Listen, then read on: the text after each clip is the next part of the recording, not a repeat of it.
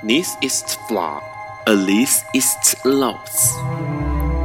尼采说：“没有事实，只有诠释。”幸好在本瓜的世界里，问题永远比答案重要。今晚，让我们一起。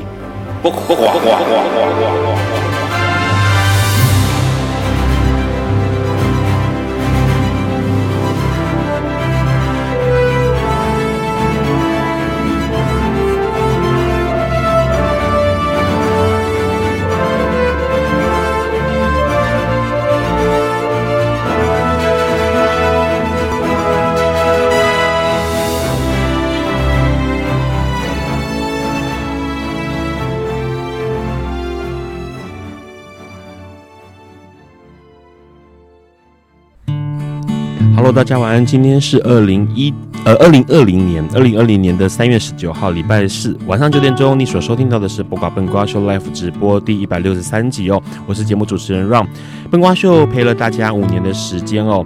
那这一集呢，已经开始接近尾声了。下礼拜礼拜四呢，三月十九号会是最后一集哦。那下礼拜的礼拜四，笨瓜秀是没有来宾的。笨瓜秀上面呢，这个全程让会跟大家来这个直播来聊一聊哦，这五年的心得、心情还有感想哦。那因为中华电信 HiTune App 上面有一些这个讯号比较容易异常哦，所以大家可以改用笨瓜秀的 FB 粉砖来收看或收听直播。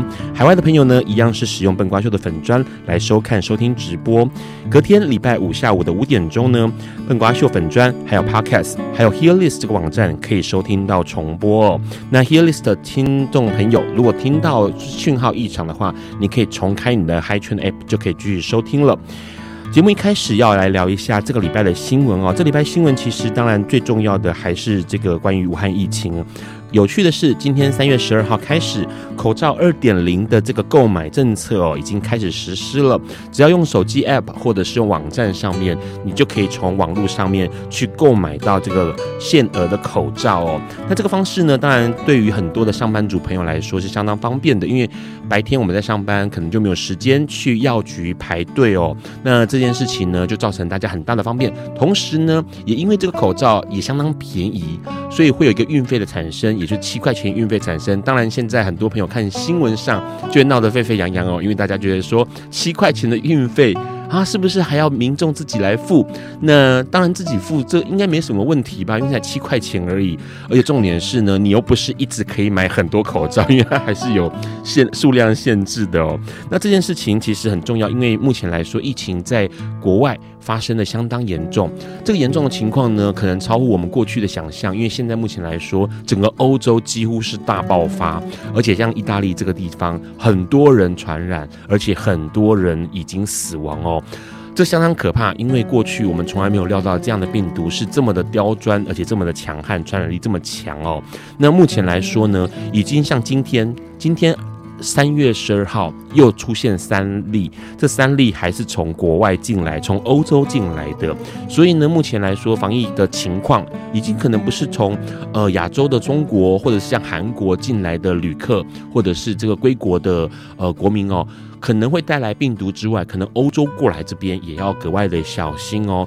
所以呢，大家一定要千万记住几个原则，包括常洗手、经常性的洗手，不管是用肥皂水来洗手，或者是用酒精，都相当重要。当然，你有口罩的话，在密闭场合记得要把口罩戴起来。有趣的是呢，因为武汉疫情的关系哦，武汉肺炎我们都习惯这样讲，毕竟原发的地点是在武汉。那很多人就是会中国的朋友们就会觉得说啊。叫武汉好难听哦，要不要改名字哦？所以之前这个呃 WHO 也改把它改掉名字了，不叫武汉疫情。不过呢，这次在这个黄秋生向来很讨厌中国的黄秋生哦，他就提出说：好啊，那武汉疫情、武汉肺炎不要叫武汉肺炎，除非今天香港脚不叫香港脚。哦，叫中国脚或大陆脚，哦，那他就觉得说，您改名字是有道理的哦，不然其实像西班牙流感啊，或者是德国麻荨麻疹啊，德国麻疹或者是日本脑炎，是不是要跟着改名字哦？这件事情其实很有意思。那除了这个之外呢，当然武汉疫情的关系哦，这个肺炎的关系，造成很多大型的活动都必须要取消了。那这必须取消的活动呢，包括了这个呃即将现在是三月哦，即将进入到六月同志骄傲月，相当多的游行或者是同志骄傲的节庆已经陆陆续续展开，但是因为武汉肺炎的关系，这些游行或是这些骄傲日的活动都必须要被取消或延期哦。首先就是这个罗马的首都。加勒斯特呢，同志骄傲游行就把它改掉时间了，可能要至少延后三个月。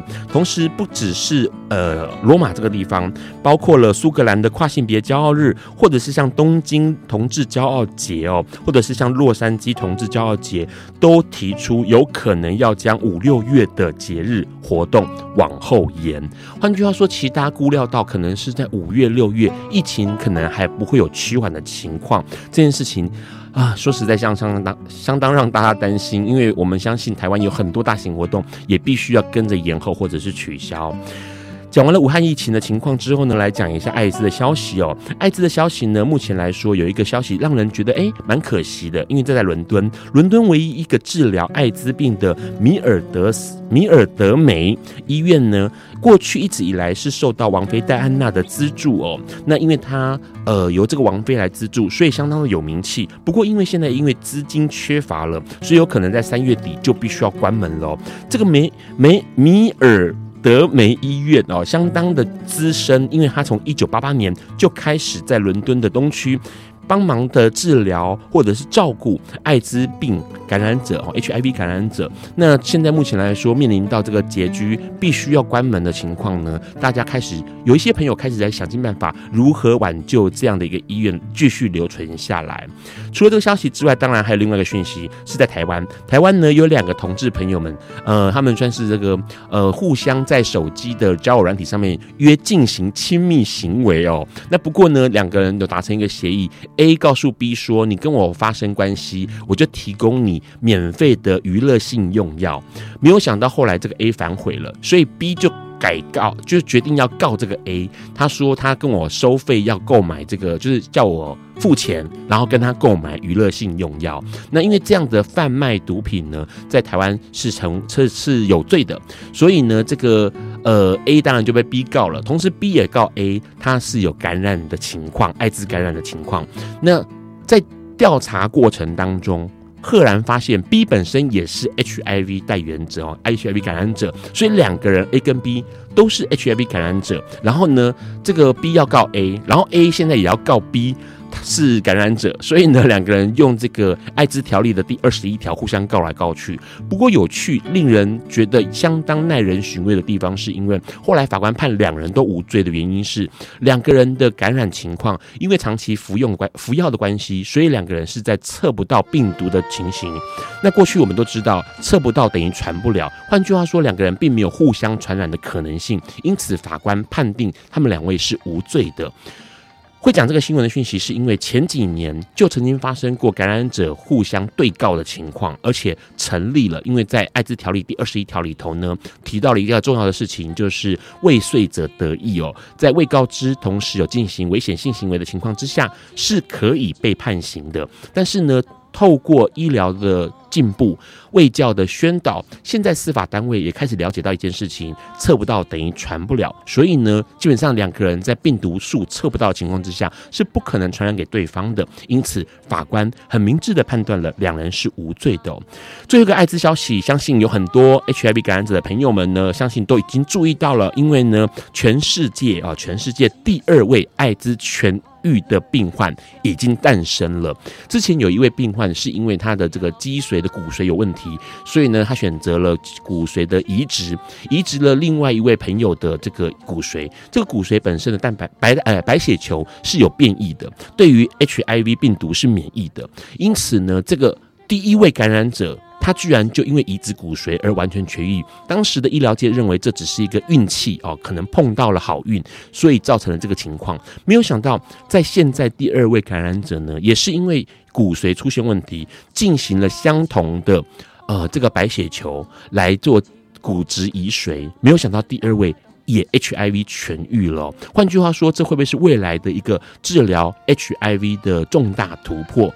其实在是令人相当期待，因为这件事情，呃，过去从来没有料料想到，待会我们可以跟我们的来宾来多聊聊哦。今天新闻有点多，我们先来听这首歌，这首歌是也是相当经典老歌，叫《马儿的打跑》。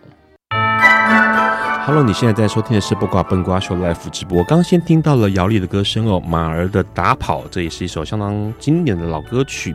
节目一开始，我们要先邀请我们的来宾自我介绍一下，待会来跟他聊一聊今天的新闻哦。Hello，Hello，小五哥晚上好，各位朋友晚上好。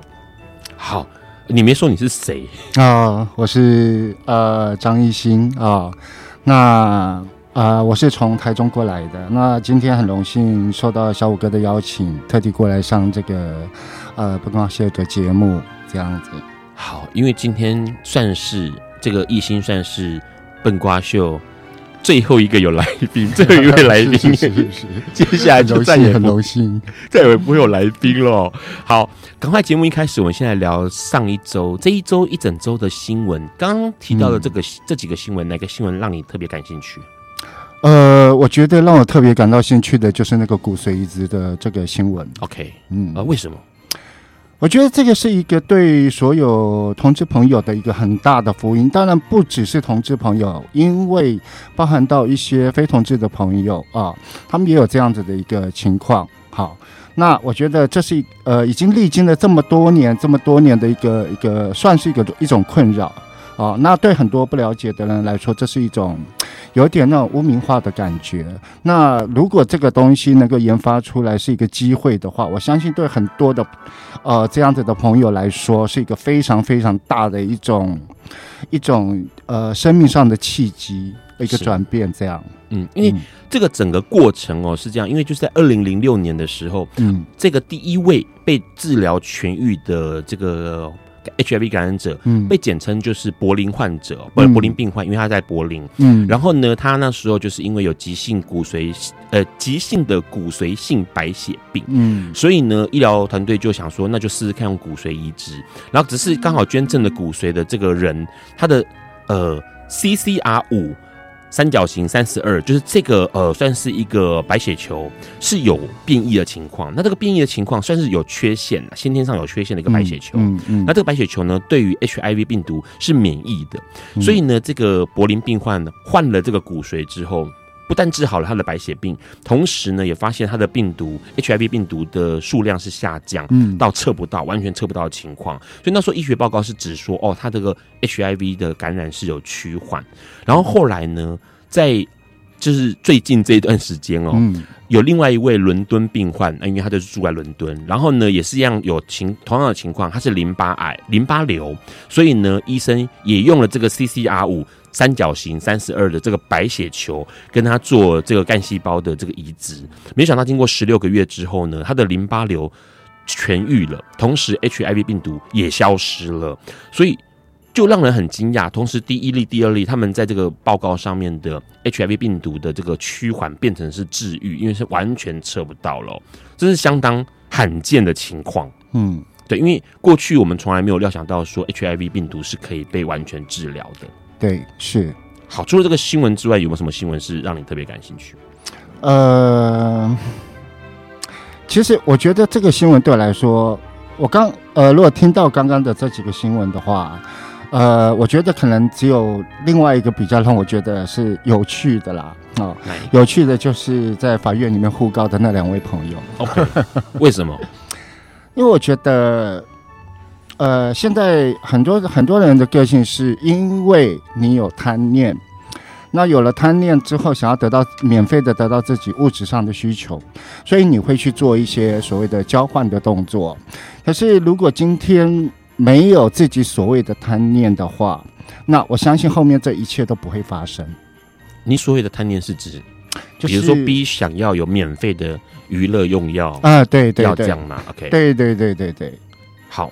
可是说实在话，就是呃，目前来说，这个就你知道的玩药的朋友是不是很多？呃，其实我可以我可以这样讲啊，其实我从来没有碰过这些东西。对，那我周遭所有的朋友都知道说我不喜欢这类的东西，嗯，所以啊、我相信就算有人使用，也不会也不会让我知道这个事情，因为以我的以我自己私底下跟朋友交朋友的情况来说，我觉得遇到这样子的朋友，我都会去一直去跟他去劝告说不要碰这些东西。可是这些朋友可能会不是很开心，所以通常他们不会让我知道。但是我相信我周遭的朋友应该都不会有去接触到这类的物品。嗯。可是说真的啦，因为现在感觉起来好像大家对于很多人玩药是不是为了一时的开心，而是为了有一些寄托，就是、嗯、就是生活好像没有什么太多目标。我想应该是。那我觉得我这样讲好了啊，譬如说像我自己，呃，我自己从呃出社会到现在，很多事情我都是自己来。那我给自己一个期待跟目标。那每一次达到一个目标的时候，我还会再想要让自己再往上爬。那我会觉得我的人生的时间上来说，真的是不够用。那所以我觉得我我或许我比较没有办法去体会这些朋友他们的一个需要的寄托。OK 啊，这样子。换句话说，这个我们的艺兴是时间不够用，别人的时间是太多这样子。哎，问一下，你现在目前，因为现在武汉疫情这么严重哦，嗯，你目前因为你你的工作，待会我们会聊一聊你的工作，你的工作会跟呃频繁的跟人群接触吗？呃，以前会，现在不会。其实坦白讲啊，呃，因为我的我的工作是是有店面的，所以我需呃我需要接触的是直接呃跟所有的客人朋友面对面的在店里面接触。可是也或许因为这样子的情况，包括这几年的景气非常的不好，所以呃，在我们呃那个商家那个地方，呃所谓的来客数来说，呃，他现在的人数是少的非常可怜，可以坦白这样讲了啊。嗯、那也加上因为现在网络上面的一个方便，呃，这个资讯的交流很很快速，所以现在大家全部都是用网络在做生意。那相对的，我在店里面变成我把它当成是一个工作室，而不是一个正式的做生意的地方。嗯，换句话说，这个因为来客数近年变少，所以你在这次的疫情的情况下，你也不用太担心。频繁跟人接触，对对对对，我也开过玩笑说啊，这个疫情一旦发起来之后，我都不知道是应该高兴呢，还是应该难过呢？难过是生意呃景气整个会下滑，对，高兴的是我不需要接触到太多人。哦，可是说实在话，这次疫情真的蛮可怕，因为很多呃，让身边就很多朋友已经呃，有人一个月二月份三十天，他已经休二十天的假，无薪假。嗯然后三月份也是一样要休二十天的五薪假，是，是那他们当然这个生活上面的生计收入来源当然就有影响哦，是，所以很多人跑去做这个外送，就只能这样子，不然的话其实很可怕，因为呃所有的事情都被停摆了。对对对对对，呃，我觉得这个叫做一种，呃，在以前我做生意的时候，呃，以前我我的妈妈告诉过我说，你赚到了钱。啊，你有一些收入的时候，你必须要把它分开来利用，你不能把它当把它全部都放在一个篮子上，你一定要把它分开。那有一些东有一些资金是必须要拿来作为你、呃、非常紧急的时候需要用的。那我们人我们人生啊，在工作啊，在生活的时候，我们永远不知道哪时候会有很重要的情况发生，所以那一笔钱我们必须要保留。保留到说真的必须呃，在影响到很严重的影响到我们的生活的时候，我们才会有一个救命钱。简单来说，就是要有预备金就对了。是是是，好，第一预备金，第二预备金这样。对，好。待会我们要跟艺兴来聊一聊哦。嗯，这个他除了这个有这个金钱的预备金观念之外呢，他也在做一件很有趣的事情，是跟珠宝有关系的珠宝还有首饰。嗯、那这些可能是很多女性或者是现代男性都想要拥有的一件事情。在这个之前，我们先听这首歌，这首歌是张璐的歌声《心里的火花》。Hello，你现在在收听的是播瓜笨瓜秀 Live 直播。刚刚听到的是张璐的歌声哦，《心里的火花》。节目马上就要算是进到一个尾声，为什么？因为五年来的陪伴哦，这一周的下一周，也就是三月十九号的礼拜四，下周礼拜四呢会是最后一集。在上个礼拜，我们先聊到了美这件事情或帅这件事情哦，可以透过一些呃方法，比如说改变你的眉形，改变你的这个眉色或唇色哦，那可以让你看起来更好看。那如果假设不想要做这些事情的话呢，是不是有方法可以让自己的个性或特色被凸显出来？或许是用这种呃首饰或者是珠宝来让自己变得不一样。那我们今天邀请到的来宾呢，就是跟这个珠宝或首饰有关系的人哦。请来宾先跟大家打个招呼吧。Hello，Hello，各位朋友，大家好，晚上好。好，呃，你是谁？啊，我是一心，还 不好意思，一直不好意思介绍自己。你的，你的。呃，头衔或者是你的职业应该怎么称呼你呀？嗯，其实我没有很刻意的去做一个头衔，很多朋友会都觉得我是呃设计师、艺术家，可是我喜欢以一般人的称谓啊、来称呼就可以了。什么铁匠吗？啊啊、呃呃，他们都会觉得说，游戏里面叫铁匠啊，呃、我打手势。呃，小五哥这样说，我就突然想起啊、呃，以前有朋友曾经说，因为我以前是做银饰起家的，银饰啊，对对对对，以前我从摆地摊做一些很简单的金属工艺，然后到后面呢，我就开始在做一些银饰，然后再来现在是 K 金珠宝这些哦。所以以前那个时候有很多朋友会去开玩笑的跟我说啊，你就是那个卖银的。哦，卖，因为你是这种银饰，是是是。欸、问你先问一下，因为是你本身就喜欢珠宝首饰这些东西吗？其实这个故事哈，很久很久以前啊，那个时候，呃，我小时候我知道我喜欢石头，我喜欢捡石头，我喜欢到处找一些稀奇古怪的石头。然后那个时候在呃，差不多二十年前吧。那个时候，因为我的生活跌到谷底，曾经有一段时间，因为捡石头的关系吗？啊、呃，当然不是石头全部放在家里。好好 对，那个时候也是没有捡到贵重的石头啊，好，很可惜还没有。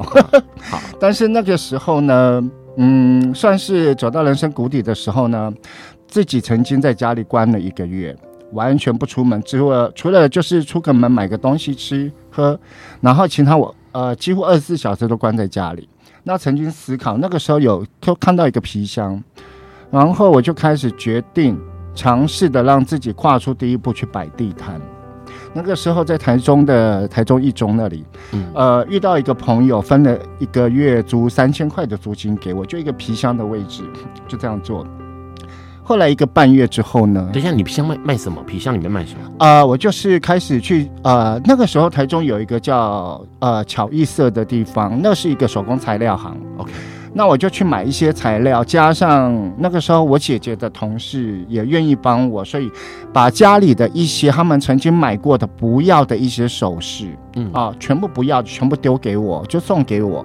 然后我就自己在家里开始自己想说自己试试看，那个时候完全不懂的首饰，完全不懂，也不知道什么行情啊什么的，我就是用这个材料钱去大概加一点点手工费。就这样开始自己做一些，呃，项链啦、耳环啦、戒指啊，然后就直接在一中那边提个皮箱，就在那边开始摆。你说，呃，亲戚朋友给你一些手旧的首饰，对对对，对，然后你是把它加工吗？还是对对对，改造就对了。对，我就全部把它加工、拆开、改造这样，嗯，然后再把它卖出去这样子。对对对，那个是那个时候我很喜欢做一些比较。呃，比较复古的风风格的东西，也就是现在一些什么像《甄嬛传》啦什么啦那些他们的首饰配件，嗯嗯，就这样，然后我就开始做这些。那那时候也流行这些东西，所以那个时候卖，是包括耳环，对对对，项链，对对对对对，还有什么？鼻环？呃，鼻环没有，就是、耳环、手链、项链、戒指、脚戒啊，脚趾头也有戒指，脚戒，OK，对对对对对，或者是。也有也有，有指套哦！天哪，真的是像《甄嬛传》一样有。有有有，那时候有做过，然后还有包括做一些腰链啊，就是帮就是慢慢延伸出来的一些配件。只要只要客人想要做什么，我就会帮他们去做这样子，嗯、就这样尝试。可是你自己，因为你说你要把。旧东西改造，变成是你开的第一个入门。可是你自己本身是学什么？因为这个感觉需要一点美感啊。呃，我高中的时候我学的是美工科，美工。对，然后那个时候我们美工科有分两种，一个是平面组，一个立体组。平面组就是专门画一些 POP 啊、室内设计的图啊，哈，平面的东西。那立体组就是自己做手工，譬如说做陶瓷啦、做铜腐蚀啦、做一些绢染啊，哈，都是靠手工在做的东西，包括一些木雕这样子。嗯、所以会最基本上来说，你的这个首饰珠宝碰触算是自己摸索出来的啊？对，完全没有跟任何人学，完全没有。但是那个时候有朋友送我一本书。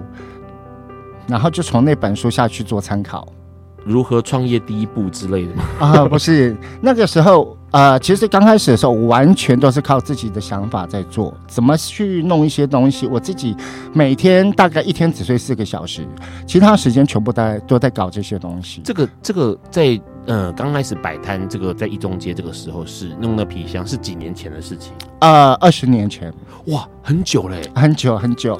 换句话说，其实你从那个时候开始到现在，就是跟珠宝首饰脱离不了关系。对对对，完全脱离不了。那现在目前来说，就是这个工个人工作室的状态，算是有店面，然后也算是个人工作室。对对对对对。啊，可是现在呢，内容是什么？因为你已经不再是那个改造旧。首饰珠宝的人嘛，啊，对对对，现在的工作内容大概是什么？我的角度就是，呃，我现在最主要的东西都是以呃翡翠为主，翡翠啊，对，但是在翡翠之前，我就是以呃钻石啊、红宝石、蓝宝石、祖母绿啊各种彩色宝石为主，以宝石为主，对，彩色宝石。银饰已经没有在碰了，银饰还是有在碰，但是现在因为。呃，客人需求量没有那么大，那大部分的客户需求全部都是要走比较便宜的东西，那那种就是需要那种大量生产的东西，所以比较不会有人去能够去接受说这种手工定制的价位。哦，你的意思是说，大部分消费者可能首饰买的是？呃，也许工厂制造，嗯，然后价格不高，可是我可以还是可以戴，对对。但是呢，像你这种算是每一个是独一无二、无无二的物件嘛，是个人打造出来的，所以市场上的需求变比较比较低。嗯，对。好，所以换句话说，像银这种东西，它就是比较是属于是你可以呃比较低价位，嗯，可以购入的首饰。对。可是像珠宝、贵金属或者是这个。贵金贵重的宝石类的，嗯，可能就比较难是工厂制造的嘛，就是、嗯，工厂制造也有但是因为我们都知道银跟 K 金这两种的话，K 金一定比较贵，嗯。啊，K 金会贵很多，然后包含到它的工钱也会比较贵。那可能很多朋友不了解说为什么它的工钱比较贵，其实它里面细分很多项，只是呃，在消费者可能对消费者来说，他们可能不是很了解，嗯。好，待会我们要跟艺兴来聊一下哦，因为换句话说，他的珠宝算是这个呃独一无二自己设计创造出来的。那在这样的环境里头，是不是会有人这种算是委托设计哦，想要设计个什么样的形状的珠宝啦，或者是首饰啦？那男孩子跟女孩子呃的款式上面来说，还有什么样的想法或建议哦？在这个之前，我们先听这首歌，这首歌是李丽华的歌声唱一首歌，老歌曲叫《孟姜女》。Hello，你现在正在收听的是不瓜笨瓜秀 Live 直播。刚先听到了孟姜女哦，李丽华的歌声。刚刚我们跟一心聊到了，她在二十年前就开始接触珠宝设计哦，那有银饰啊这一些的。到二十年了，二到现在二十年了，她现在专攻的当然就是珠宝、宝石，然后贵金属这样子。刚刚你提到了哦，在听音乐的过程当中，一心有提到说，哎，她二十年前设计的一些款式就。已经被工厂拿去做大量制造，是不是？呃，是是是。后来我也是图案啊，或形状。呃，那个时候算是那种一个水滴形，水滴形的。对，但是是线条的水滴形，然后有两两层的水滴大小，然后结合在一起，再加上一些。呃，那个时候刚做的时候是做一些彩色的塑胶亮片，嗯啊，然后一直慢慢的加一点水晶，是花洛斯奇的水晶在上面，这样子去搭配。然后那个时候啊，我卖我那个作品卖的非常好，我一天最少要准备四十副耳环。哦，它是耳环？对对对对。然后那个时候还卖不够，就是在家里最少准备四十副，然后到店里面的时候还一边做一边卖。才够，不然是不够的。然后后来就发现，呃，开始有一些呃批发商出现了我设计的东西，嗯，只是他们把水滴形大的水滴变成圆形，可是那个味道完全跑掉。那我也曾经问过他们说啊，你们这个东西好不好卖？他们说哦，好不好卖？为什么呢？因为他们把那个味道变了。可是，呃，你有发现到他们是在抄袭吧？对不对？嗯，对，对。啊，可是同时，你刚刚有提到说，好像有些你的设计也有杂志来采访。嗯，有那个时候有三家报纸，还有一间好像叫台湾什么的，有点忘记那个名称了。有这四间都曾经来采访报道过。是报道你的创业过程，还是报道你的设计啊？都有，就是他们先问我的这个这一段路走的时间以及感受。然后就拍了一些我曾经设计过的，我心里面个人比较爱、比较喜爱的一些作品，然后就拍一拍照，然后就上了一些报纸跟那个杂志这样子。嗯、所以换句话说，其实到现在哦，这二十年来都是你设计东西，然后把它制造成成品，嗯，然后让客人来选购，嗯，有委托设计这种东西吗？比如说我今天想要设计一个什么，然后跟你讲，有。有而且有很多朋友，他们是其实他们有很长的呃，大部分的朋友会有自己的想法，然后来问我说，我的想要什么东西可以怎么怎么怎么做怎么做？那我都是现场的沟通，画图给他大概看一下，如果可以的时候，通常我就会开始帮他量身定做，从他的想法去帮他做出他想要的东西。因为每个人心里面都有一个梦想，都有一个最最想要的一个梦哈，我就是把它做出来。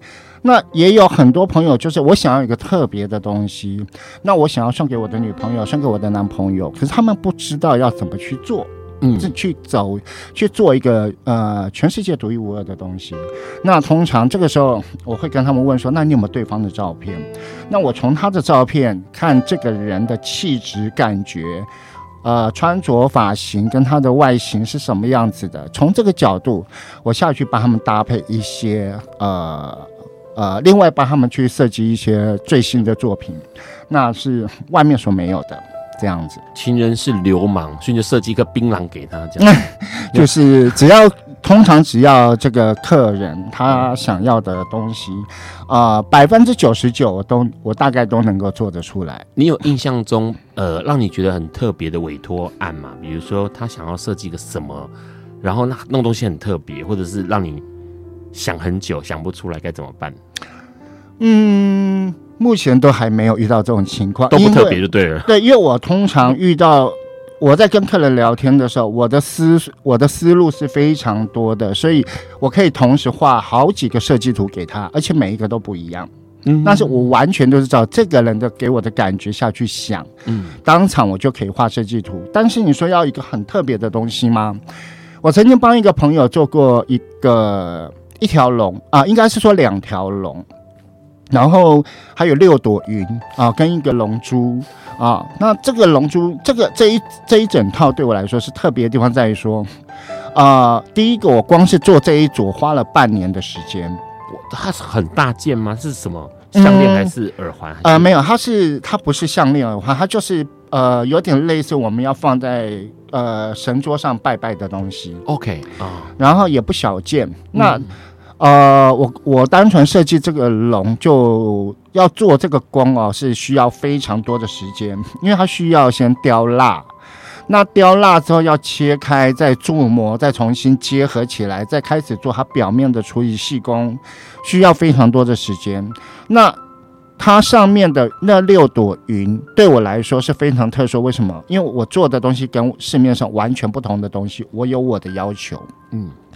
然后它那个龙珠最特别，呃，当初我在做那个龙珠的时候，因为我我有一颗钻天然钻石的原矿没有切割过的，嗯，那打灯是透的，那这种东西很很不好找，那个时候我就用了这颗钻石帮它做了一个龙珠，这样子，然后一样是镶嵌在银上面，整组全部都是银，所以这个东西对我来说是非常特别、印象深刻的一呃一整套作品。但银不是会。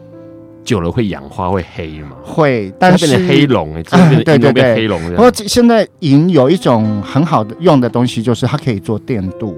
它电镀之后，它就不会有氧化。但是电镀有分两种，很多朋友不知道，电镀有分两种，一种叫工业用电镀，一种叫珠宝用的 K 金电镀。通常用工业用电镀是成本非常低，但是那个绝对会过敏，不能不适合佩戴。那呃，珠宝用的会稍微高一点点，那褪色率会比较高，但是它比较不会过敏。嗯，就是差在，但是工业用的撑的撑的比较久。所以过去这样二十年来，委托你设计一些东西的性别上，男生比较多还是女性比较多？男生比较多，男生比较多，为什么？因为女生比较不花钱，都靠男生送。还是说，还是说女性的款式在市面上比较常见，或者比较多选择？男性的款式比较少、嗯、少选择。其实应该这样讲啊，女生最喜欢买珠宝首饰，男生比较少。对，那男生可能就是我只要有一条，我就可能戴一辈子，受用无穷。对啊，那所以女生需要的就是可能每隔一个礼拜、两个礼拜。他就想要买一个新的、不一样的来佩戴，所以通常都是女生。如果女生主动来买的话，是买给自己的；男生的客人来的话，通常是买给女生，OK，或者是买一对情侣的要结婚的啊、呃，都有，都是由男方在在提供这个东西。男生的款式跟女生的款式啊，在你设计的这个角度上来说，它最大的差异在哪里啊？除大小之外，嗯啊。男生的东西通常要比较呃，就是简约哦，简单的，走个性化一点，简单的东西。那女生的东西就是要精致。我曾经遇过一个女客人啊，呃，我我呃，她那个时候跟我说，她想要非常精细的一条细链子。那我告诉她说，最细的大概就是一米啊，零点一公分的这种粗细，其实算精细了。然后那个时候说他嫌不够精细，还要再更精细。我说那。你就直接带钓鱼线就好啦，用钓鱼线带在身上，你看不到链子，但是你可以看到那个非常精细的一个小坠子。OK，对。可是他觉得我在跟他开玩笑，但是我很认真，就是用钓鱼线做链子，然后可是加一个精致的坠子这样子。对对对，因为女生她们最重视的是锁骨链。为什么？因为一旦这个很精细的东西戴在她的锁骨上面的时候，就算她这个这个女孩子比较丰腴一点啊、哦，她看起来都会比较秀气。整个人都会比较秀气，但是男生的话，就是通常比较有肉壮的男生来说，一定是戴短链，但是比较粗。但是如果比较瘦的男生的时候，啊、呃，有市面上通常卖的也是短链，可是我会建议说，他们可以戴稍微长一点的。长一点的时候呢，戴一个小坠子的时候呢，不管这个坠这个坠子可以是小的，那会让他们的戴起来会比较时尚一点，然后比较感觉比较高挑一点的味道。所以其实。呃，在项链这个部分，嗯，有可能在挑选，不管是粗细，呃，戴的高低，都可能会影响到整体的造型哦。待会我们要跟艺兴来聊一下，嗯，该怎么样选择适合自己的首饰。嗯，在这个之前，先听这首歌，这首歌也是首老歌，田恩田明恩的歌声哦，这是你真美这首歌。爱因斯坦说：“这世界不会被那些作恶多端的人毁灭。”而是冷眼旁观、选择缄默的人。苏格拉底说：“世界上最快乐的事，莫过于为理想而奋斗。”今晚，谁来跟我们说悄悄话？明明人人悄悄悄话。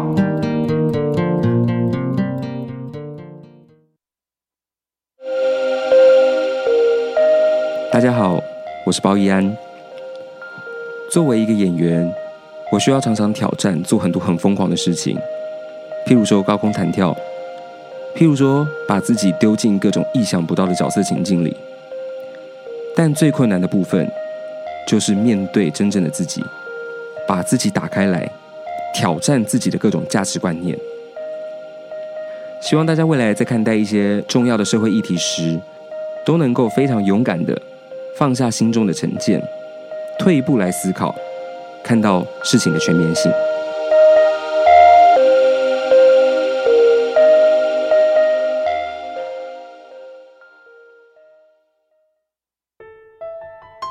Hello，你现在在收听的是《不搞本瓜秀》Life 直播。刚刚先听到了田恩田明恩哦，田明恩的歌声，你真美。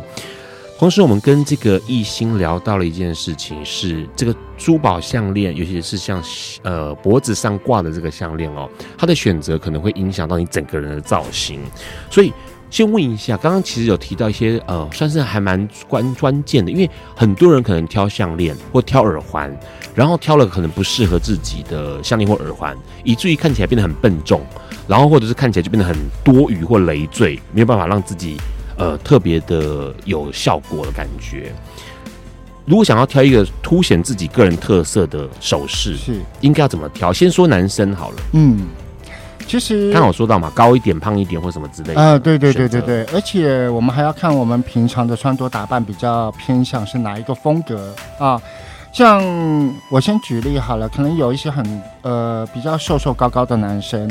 那通常你如果说呃戴一个颈链，比较细链子，坠子不大，然后只是一个颈链，然后短短的，那我觉得会显得你这个人，嗯，感觉会比较太过竹，会有，呃，我用个形容词啊，有点像竹竿的感觉，嗯，啊、短的。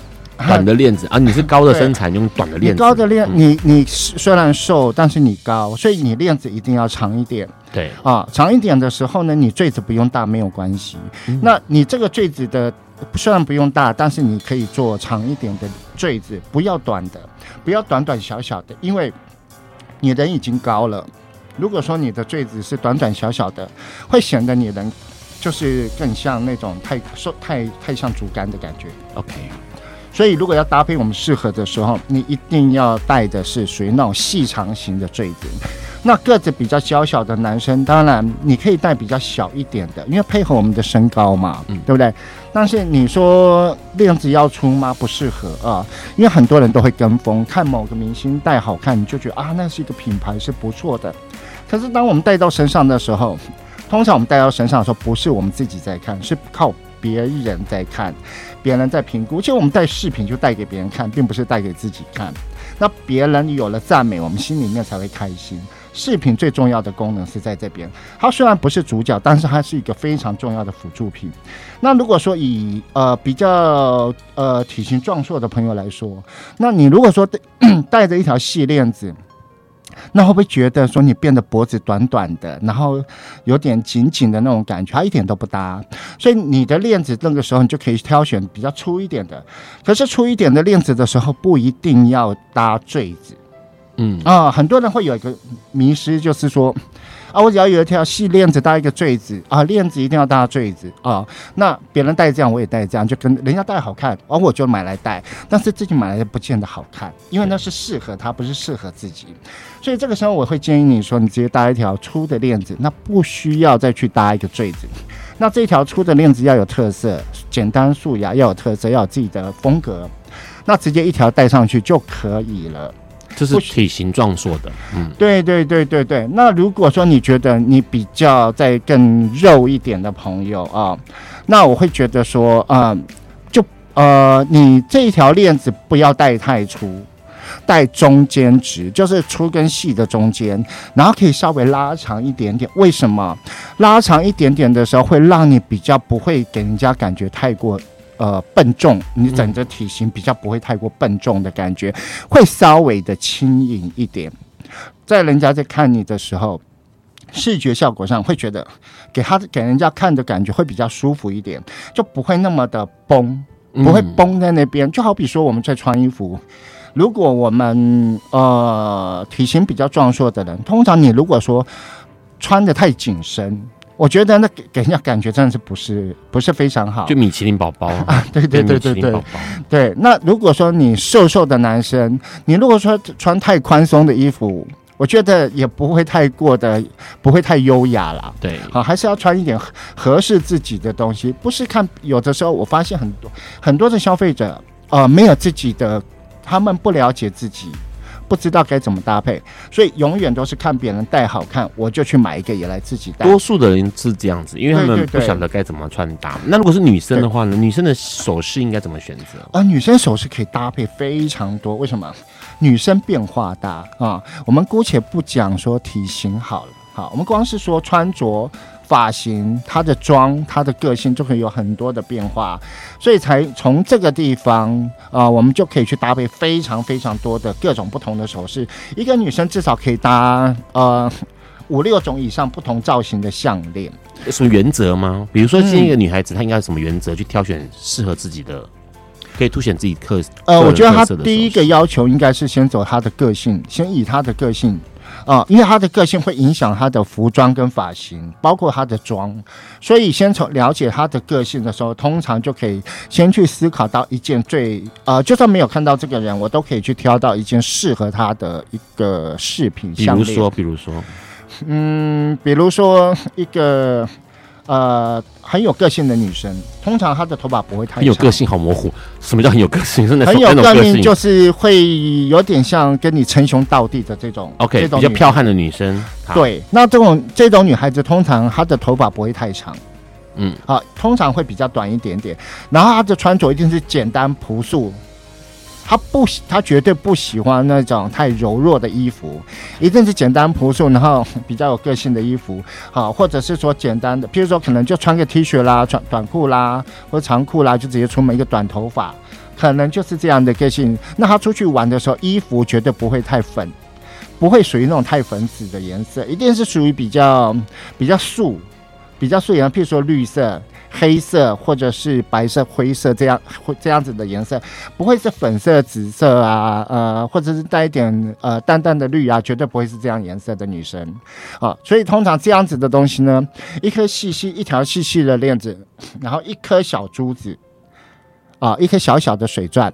其实就很适合它，细的链子跟水一个小小钻的东西，小的石头，嗯，或者是什么之类的。对对，对。那如果是很柔弱的女生呢？很柔弱的女生，粉色系长裙、蕾丝的女生啊，呃，那她会比她会通常也会比较接受一些比较带一点民俗风。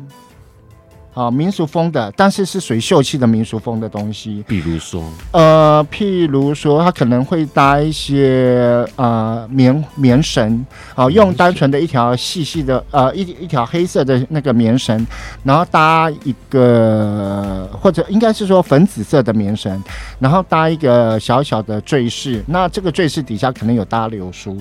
OK。嗯，比较复杂的设计了，对，整体上整个首饰上面是比较复杂的。对对对对，问一下，因为其实很多人在挑首饰，刚刚是当然就要为了自己啊的个性或自己的穿着上面合适去选首饰。嗯，可单看首饰，什么样的首饰是好首饰啊？就是你觉得怎么样定义一个好的首饰？呃，通常我会从这个设计的味道来说，如果这个设计市面上很多，通常我就不会觉得它这个设计太好。OK，所以那你要看过很多首饰才会知道这个首饰是不是很 popular 的。嗯，像以前那个好几年前那时候最流行的一个就是 George Johnson 的东西.到处都是。嗯，然后甚至它上面的东西有很多都，我个人认为不是天然的东西。嗯，可是很多人喜欢它，只是因为它第一个它是有名的。有名有品牌的，然后第二个呢，看到很多人在戴，所以他们都会觉得啊，这个就是好。人是会被洗脑的，因为很多人在戴，他们就会认为这叫好东西。因为很多人戴蒂芙尼啊，啊，对对对，每个人都蒂芙尼啊，对对对对对。那很甚至我也看过客人去买 Tiffany 的东西，但是我告诉他，这个银不是真，不是好的好的银，因为银的颜色我们一看就知道这个东西纯不纯，品质高不高。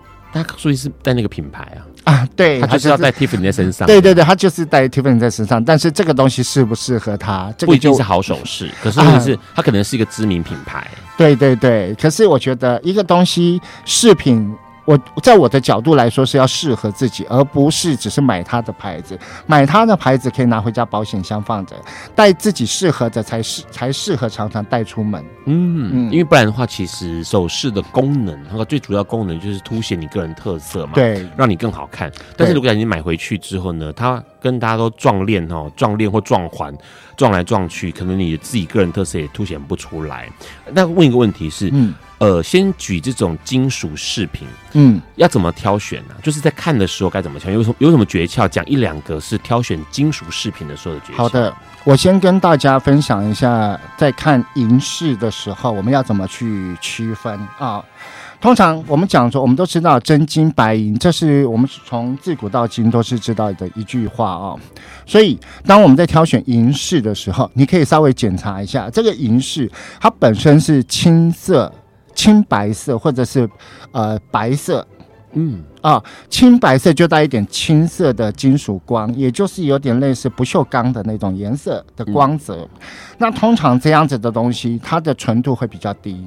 那如果说那种会比较偏向九二五，那如果说还有一种是会发黄的银饰，嗯，通常那种就是含铜量太高，那个大概只有七五到六五的纯度，嗯，那真正九九九的纯银是白色的。不会雪白色的，银白色的，对对对，它不会带一点白钢色的感觉。嗯。啊，我们从这个角度可以区分，大家以后在购买银饰的时候，可以从这个角度去看，因为网络上啊，实体店面有很多都是青白色，对，你们就可以稍微研究一下，顺便你们在摸它的时候，你可以稍微捏一下，如果是真正的纯银，它是有一个软度。我们都知道银是有延展性的东金属，所以当你在轻轻，譬如说它这个戒指，你稍微捏一下，它能不能捏得动？啊，或者手环比较粗的，稍微压一下，能不能压得动？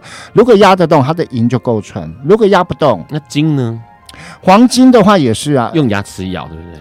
黄金其实用手捏一捏就可以了，因为牙齿咬会。破坏它的表面，我们稍微轻会有疫情，对，我们稍微捏一下就可以了哦。那 K 金这个部分是没有办法去做肉眼判断，呃，对，那呃。所以我们那个东西是只有到那个珠宝银楼，他们有一些专门检测的仪器，可以去检测这个东西。这种那种珠呃珠宝珠宝店在用的这个仪器，可以当场帮你检测出这个东西是呃 K 金来讲是十四 K、十八 K、二十四 K，或者是十 K、九 K、六 K。如果当你买现成的物品，你不是定做的，你也不知道他他，你也不知道他告诉你说这个东西到底是几 K 的时候，你可以去别的珠宝银楼去做这个这个测试。好，最后面问一个问题哦，嗯、很多人买了首饰回去之后要怎么保养跟保存？就讲金属就好，因为大部分的朋友都一定会有金属的饰品啊。先讲银好了，好。银饰这个东西，哦、好，银饰的东西它只能呃，我们讲说保持它的干燥，然后要常常佩戴。为什么？因为我们人体有一层油脂可以保护它。如果你放在那边接触空气久了，它自然而然很快就会氧化。只要附近有酸性的、酸性碱性的东西会，都会造成它的氧化。OK，保持干燥，嗯、然后呢，不要靠近有酸碱这些东西。对对对，经常佩戴。嗯，最好有一个密封袋把它包住，然后把空气挤压出来以后放着，把它密封起来。我相信半年一年后都不会黑。OK，这是银，嗯、那金呢？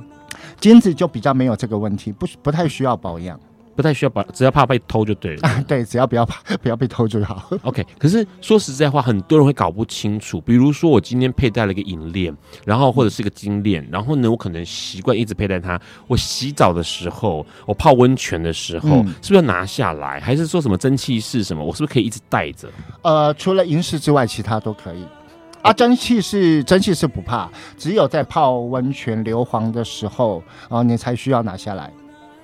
银饰才需要啊，银饰才需要啊，其他的都不用，K 金或者是都不用担心，对对对，那些都不用担心。好，所以换句话说，其实保养金呃金属的饰品比较在意的，有可能像银的部分是忌讳比较多的啦。嗯，对对对对对，让它亮亮的，比如说金银啊金，让它亮亮的，是要拿去这个首饰店。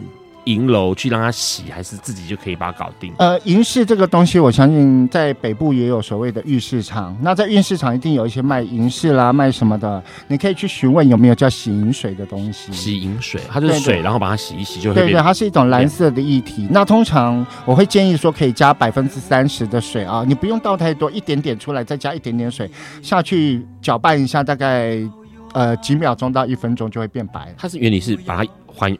还原氧化的、嗯、对对对对对对 OK，那试银布那种东西就是试银布，就是我们在洗了之后呢，如果你擦干之后，你觉得它还有点雾雾的，对，我们就可以用试银布把它擦亮。试银布的功效就是让它变亮，这样子。好，那黄金，黄金也也需要平时怎么也怎么样让它亮亮的？就是呃，黄金其实不太需要，因为你要你要当你要去洗它的时候，会有所谓的腐蚀折损。对，那这样子的话，对你的金子重量来说会减轻，久了会减轻，所以我不鼓励。好，黄黄金就不用管它了，对了，带着就带着就对了。对对对，好，最后面问一个有趣的问题啦，这可能跟那个长期接受首饰或宝石的你，也许有听过，或是有这样的想法，在国外，尤其欧洲，他们认为首饰或宝石具有一定的呃魔力，或者是什么样的神秘力量，你自己怎么看待这件事情？呃。我相信宝石各所有天呃世界上所有的宝石都有它一定的磁场在，哦、那这个磁场是针对每一个人他他自己会有磁场的感觉去做判定。可是如果说你要说它有魔力的话，其实我觉得对我来说姑且听之就好。那如果这样子的话，因为很多人说呃黄水晶招财啊，那每个人家里就去买一大堆黄水晶，我相信他也不见得很有钱。好，简单来说，应该是那个魔力是可以让。女生或者对方 投入你怀抱的魔力吧。你买了一个很贵重的 Tiffany，他可能就投入你的怀抱了哦。这可能是 Ron 可以想到的魔力。今天很开心能够邀请到艺兴来跟我们聊首饰珠宝哦。那这些东西其实相信每个人手上都有一些首饰，或是有一些珠宝。那这些东西可以凸显个人特色，怎么选择这件事情其实大有学问哦。今天获得获益良多。那当然下一周。三月十九号是笨瓜秀的最后一集哦。那这一集是在下一集是没有来宾的让会跟大家一起来聊一下，聊一下这五年来哦做笨瓜秀的一些心得、一些感想。同时，很多人其实陆陆续续在问让说：“哎，为什么笨瓜秀做五年要收了哦？”那当然，节目上在三月十九号的节目上面，Ron 会告诉大家为什么 Ron 必须要收起来了哦。那。还有一个重点，在下一周呢，基本上没有来宾，所以呢，从头到尾都是我讲话，然后大家可以从脸书的直播上面来问问题，然后会有问必答，希望能够给大家最后一个美好的这个笨瓜秀之夜哦。今天很开心能够邀请到一心来上笨瓜秀，谢谢你，谢谢小五哥，谢谢大家，晚安喽，拜拜，晚安，拜拜。